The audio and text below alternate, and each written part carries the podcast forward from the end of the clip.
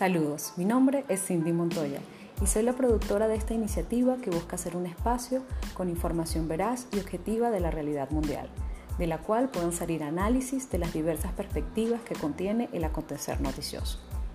Se dará a conocer y explicarán temas políticos, económicos y socioculturales en el área internacional, más allá del enunciado de la noticia diaria, de una manera amena y entretenida. De allí su nombre, lo internacional, más allá de la noticia. Cuestionaremos ideas, pero a su vez se darán herramientas para generar en los escuchas posibilidades de ver un mundo distinto. Será entonces un espacio reflexivo que permite identificar más las posibilidades que las limitaciones, con la intención de concebir un cambio de la realidad colectiva desde la conciencia individual. Gracias por ser parte de este proyecto y sean todos bienvenidos.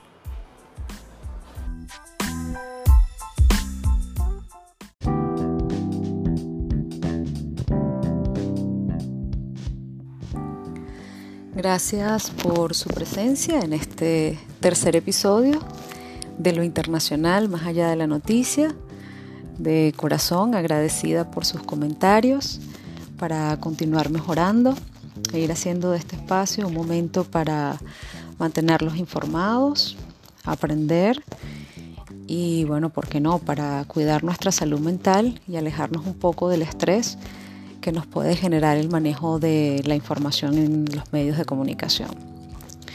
La idea de este programa es enfocarnos en llevarles a ustedes aquellos temas realmente relevantes del acontecer internacional para la reflexión, el análisis y, por qué no, encontrar nuevas perspectivas que nos permitan cambiar la realidad o por lo menos verla de una forma diferente. Antes de empezar, antes de entrar en materia, quiero recordarles que pueden contactarnos a través de nuestras redes sociales, arroba lo internacional piso noticia, en Instagram y a través de nuestra fanpage, lo internacional más allá de la noticia, en Facebook. También quiero recomendarles a nuestros aliados, la gente de Gengibit, de antigripales, un producto 100% natural a base de jengibre. Nuestros amigos de Cocopra, productos a base de coco, sin gluten, sin azúcar, sin lácteos. Y a nuestros amigos de Casa Ovalles, Centro Cultural en los Altos Mirandinos en Venezuela. Sin más preámbulos, iniciamos con titulares.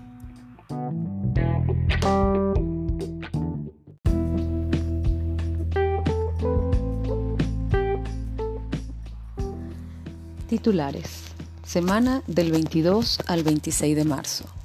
Las noticias más relevantes que hemos seleccionado para ustedes. Lunes, Organización de Naciones Unidas celebra el Día Mundial del Agua. Este es el tema destacado que analizaremos en este episodio. Martes, China y Rusia piden reunión de miembros permanentes del Consejo de Naciones Unidas. Miércoles, texto íntegro del registro de las violaciones de los derechos humanos en Estados Unidos en 2020 presentado por la República Popular China. Jueves. Nueve frases claves de la primera conferencia de prensa de Biden. Viernes.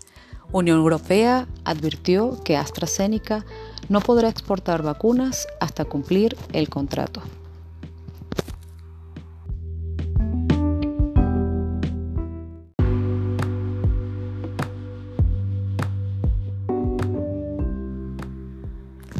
Lunes 22 de marzo del portal telesurtv.net, ONU celebra Día Mundial del Agua. Naciones Unidas dedica un día para recordar la importancia del vital líquido para la vida en la Tierra. Naciones Unidas recordó la importancia del agua para la sostenibilidad de la vida en la Tierra y pide tener conciencia acerca de la crisis mundial del vital líquido y la necesidad de buscar medidas para resolverla. Este año, más que nunca, hemos puesto sobre la mesa la importancia del agua para frenar epidemias y enfermedades infecciosas. Eh, lavarse las manos es fundamental para cortar la transmisión del COVID-19 y otras enfermedades. Y justamente en el marco del Día Mundial del Agua se da a conocer la problemática de las millones de personas que carecen de su acceso, del suministro de agua potable y las medidas urgentes que se deben tomar para solventar ese problema. El valor del agua es mucho más que su precio. Si pasamos por alto su valor, corremos el riesgo de gestionar mal el recurso, que es finito e insustituible. Por ello, la conmemoración de este día pretende concienciar a millones de personas en el mundo que carecen de este recurso, aproximadamente 2.200 millones de personas, y además respalda la consecución del Objetivo del Desarrollo Sostenible número 6, cuyo fin es garantizar el acceso al agua limpia y a un saneamiento adecuado para toda la población antes del 2030. Este año Naciones Unidas ha escogido para la celebración del día el lema Valoremos el agua, con el hashtag Water to Me, que es una iniciativa que se ha colocado en las redes sociales con el objetivo de generar una conversación y recopilar comentarios de diferentes personas alrededor del mundo sobre el significado y el valor del agua para cada uno de ellos. Cabe recordar que el Día Mundial del Agua se propuso en la Conferencia Mundial de Naciones Unidas sobre el Medio Ambiente y Desarrollo efectuada en Río de Janeiro, Brasil, en junio de 1992. Este será uno de los temas que vamos a trabajar un poco más el día de hoy, así que en un rato seguiremos conversando al respecto.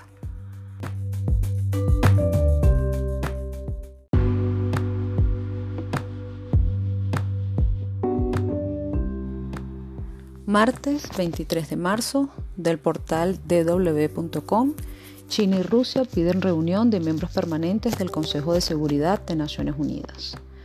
En un comunicado conjunto emitido al término de la visita oficial de dos días a China del ministro de Relaciones Exteriores de Rusia, Sergei Lavrov, ambos países expresaron que en el contexto creciente de agitación de política en la política internacional hay una necesidad urgente de convocar a los miembros permanentes del Consejo de Seguridad de Naciones Unidas por lo que solicitan a las potencias mundiales, miembros permanentes que le conforman, que fortalezcan la confianza mutua y asuman el liderazgo a la hora de salvaguardar la ley y el orden internacional basado en la legislación internacional. Todo esto según el comunicado emitido por las partes, donde alegan que el mundo ha entrado en un periodo de cambio turbulento en el que la propagación continua del coronavirus ha acelerado la evolución del panorama internacional el sistema de gobernanza local, global, perdón, se ha desequilibrado y el local también en muchos casos y se ha visto impactado el proceso de desarrollo económico y han aparecido nuevas amenazas y desafíos globales. Ante tal panorama, ambos países han solicitado a la comunidad internacional que se deje de lado las diferencias, se trabaje para una mayor coordinación por el mantenimiento de la paz, así como por la construcción de un orden internacional multipolar más justo, democrático y responsable.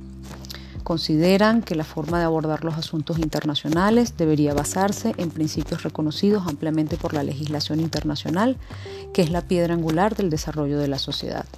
Asimismo, Lavrov y su homólogo chino Wang Yi comparten la opinión de la democracia como uno de los logros del desarrollo humano, aunque apuntaron que no es un estándar uniforme en el modelo democrático y que esto puede generar injerencia en los asuntos internos de los estados soberanos con el pretexto de promover una democracia que puede ser no aceptable en otras latitudes.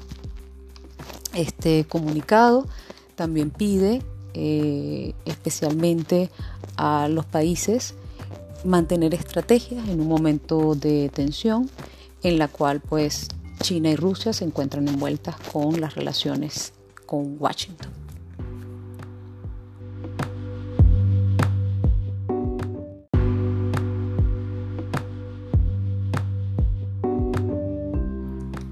Miércoles 24 de marzo del portal spanish.sinchuanet.com texto íntegro del registro de las violaciones de los derechos humanos en Estados Unidos en 2020 en el informe publicado sobre la situación de los derechos humanos en Estados Unidos de la Oficina de Información del Consejo de Estado del Gabinete Chino, se destacan algunos hechos que se consideran violaciones de derechos humanos por parte del país que se ha calificado como la ciudad sobre la colina y el faro de la democracia, refiriéndose a los Estados Unidos.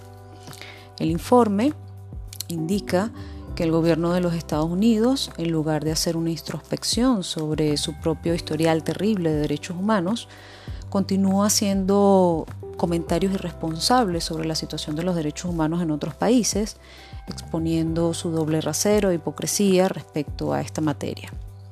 Situada en una nueva encrucijada, la humanidad se enfrenta a nuevos y graves desafíos y se espera por parte de los estadounidenses, de acuerdo a lo que indica el gobierno chino, se muestre humildad y compasión por el sufrimiento de su propia población, que se abandone la hipocresía, la intimidación, el gran garrote y los dobles raseros y se trabaje con el resto de los países para construir una comunidad de futuro compartido para la humanidad. Entre los temas que se destacaron en este informe se encuentra el manejo de la epidemia, la cual se salió de control y se convirtió en una tragedia humana para mm, los estadounidenses tras la imprudente respuesta del gobierno.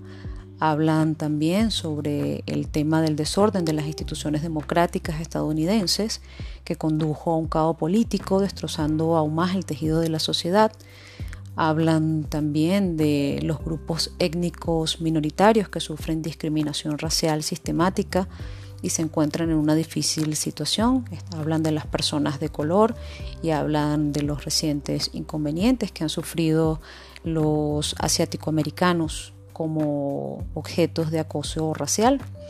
Y bueno, finalmente también comentan que se amplió la brecha entre ricos y pobres, mientras las personas en la base de la pirámide social continúan viviendo eh, a costas de la miseria del pueblo.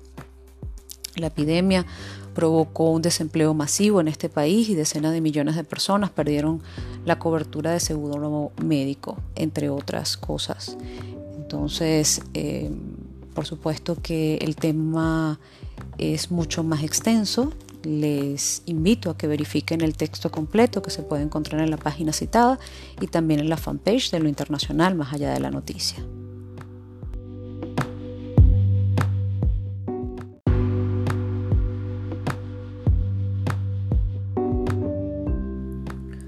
Jueves 25 de marzo del portal CNN en español, nueve frases claves de la primera conferencia de prensa de Biden. En su primera conferencia de prensa oficial, desde que asumió el cargo, el presidente de los Estados Unidos, Joe Biden, pasó este jueves más de una hora respondiendo preguntas de los periodistas sobre temas de interés para los Estados Unidos que fueron desde la inmigración hasta la vacunación contra el COVID-19. Aquí destacamos algunos de los temas más relevantes. El primero, la postura de Biden sobre migración. Afirmó que el aumento de migrantes en la frontera sur de los Estados Unidos tiene precedentes y que es un asunto que no ha cambiado para nada. Hubo un 28% de aumento de los niños no acompañados en la frontera y el presidente estadounidense explicó que quiere reconstruir el sistema de inmigración y que los Estados Unidos está enviando de vuelta a la gran mayoría de las familias que llegan en este momento por las fronteras. Habló también de las condiciones de las instalaciones de protección en las fronteras en Texas, del objetivo que tiene actualmente sobre la vacunación. Al respecto, dijo que quiere lograr que se apliquen al menos 200 millones de dosis de vacunas contra el coronavirus en los 100 primeros días de su mandato, aunque reconoció que es ambicioso, que es el doble del objetivo original. Sin embargo, consideran que van a buen ritmo y que pueden lograrlo. En cuanto a la reapertura de las escuelas en el país, indicó que el Departamento de Educación indica que ya cuentan con casi la mitad de las escuelas abiertas en todo el territorio estadounidense y que esperan completarlas eh, en los primeros 100 días. En cuanto a los pagos de estímulo, habló de que se han repartido ya 100 millones de pagos de aproximadamente 1.400 dólares a las cuentas bancarias de cada una de las personas, lo que considera que es dinero de verdad en los bolsillos, que les brinda un alivio instantáneo ante la crisis económica que se encuentra sumergida el país. Esto en el marco del plan de rescate estadounidense, en donde cerca de 127 millones de pagos de estímulos por un valor aproximado de 325 millones de dólares ya han sido repartidos. En cuanto al tema de infraestructura, indicó que tienen una gran iniciativa que podrán comenzar a trabajar pronto para poder competir y crear un número significativo de puestos de trabajo bien remunerados en el país. En cuanto al derecho al voto, eh, clasificó de antiamericano y enfermo los esfuerzos republicanos por implementar normas estadales que podrían hacer más engorroso el tema del voto, en especial para las minorías. Eh, conversó sobre los procedimientos en el Congreso y explicó que considera importante agilizar los procedimientos para evitar obstruir los avances de los proyectos y poder cumplir así con su agenda. Y finalmente, cuando se le preguntó sobre su posible reelección en el 2024, indicó que su plan era postularse a la reelección, esa era su expectativa. Así lo afirmó el presidente de 78 años de edad.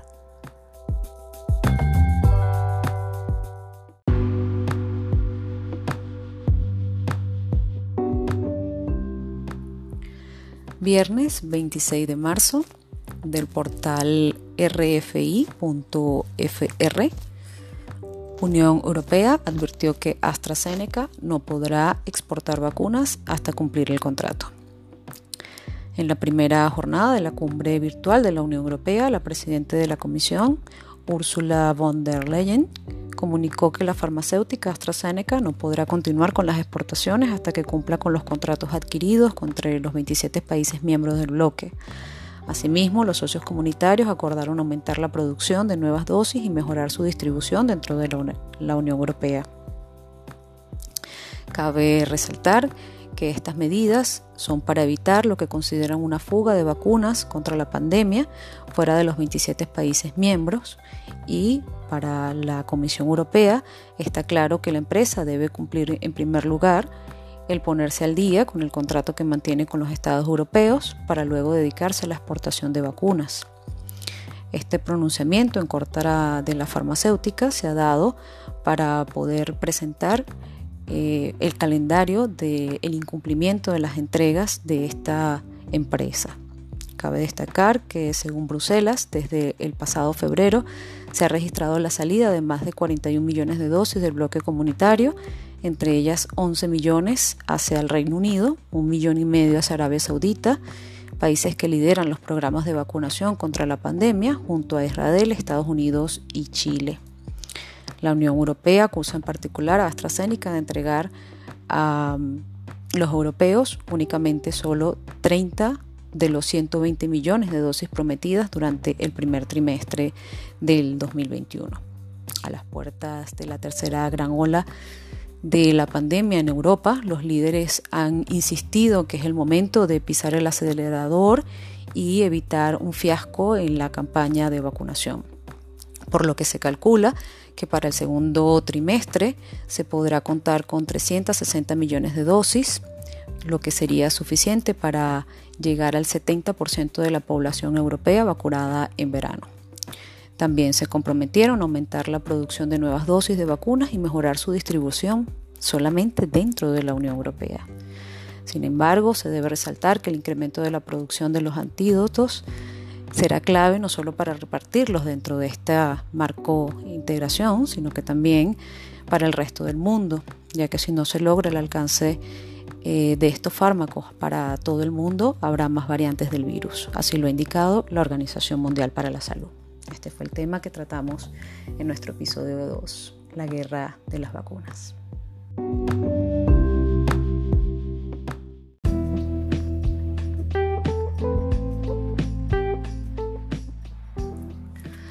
Aunque hemos tenido una semana llena de noticias que involucran a las potencias mundiales como Rusia, China, Estados Unidos y la Unión Europea, en donde el tema de la pandemia, migraciones, la guerra de las vacunas y las tensiones y conflictos de poder geopolíticos siguen presentes, he decidido conversar y analizar para la reflexión de los escuchas el tema del agua.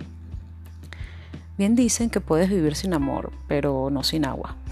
Y a pesar de los esfuerzos a nivel multilateral, estadal e incluso las organizaciones no gubernamentales por mejorar la situación de la contaminación de las aguas a nivel planetario, estamos en este momento en una carrera por el agua y la estamos perdiendo. El vital líquido es cada vez más escaso, como se mencionó al principio de este podcast, y ha generado grandes controversias por el interés que se despierta en su mercantilización como recurso escaso e imprescindible.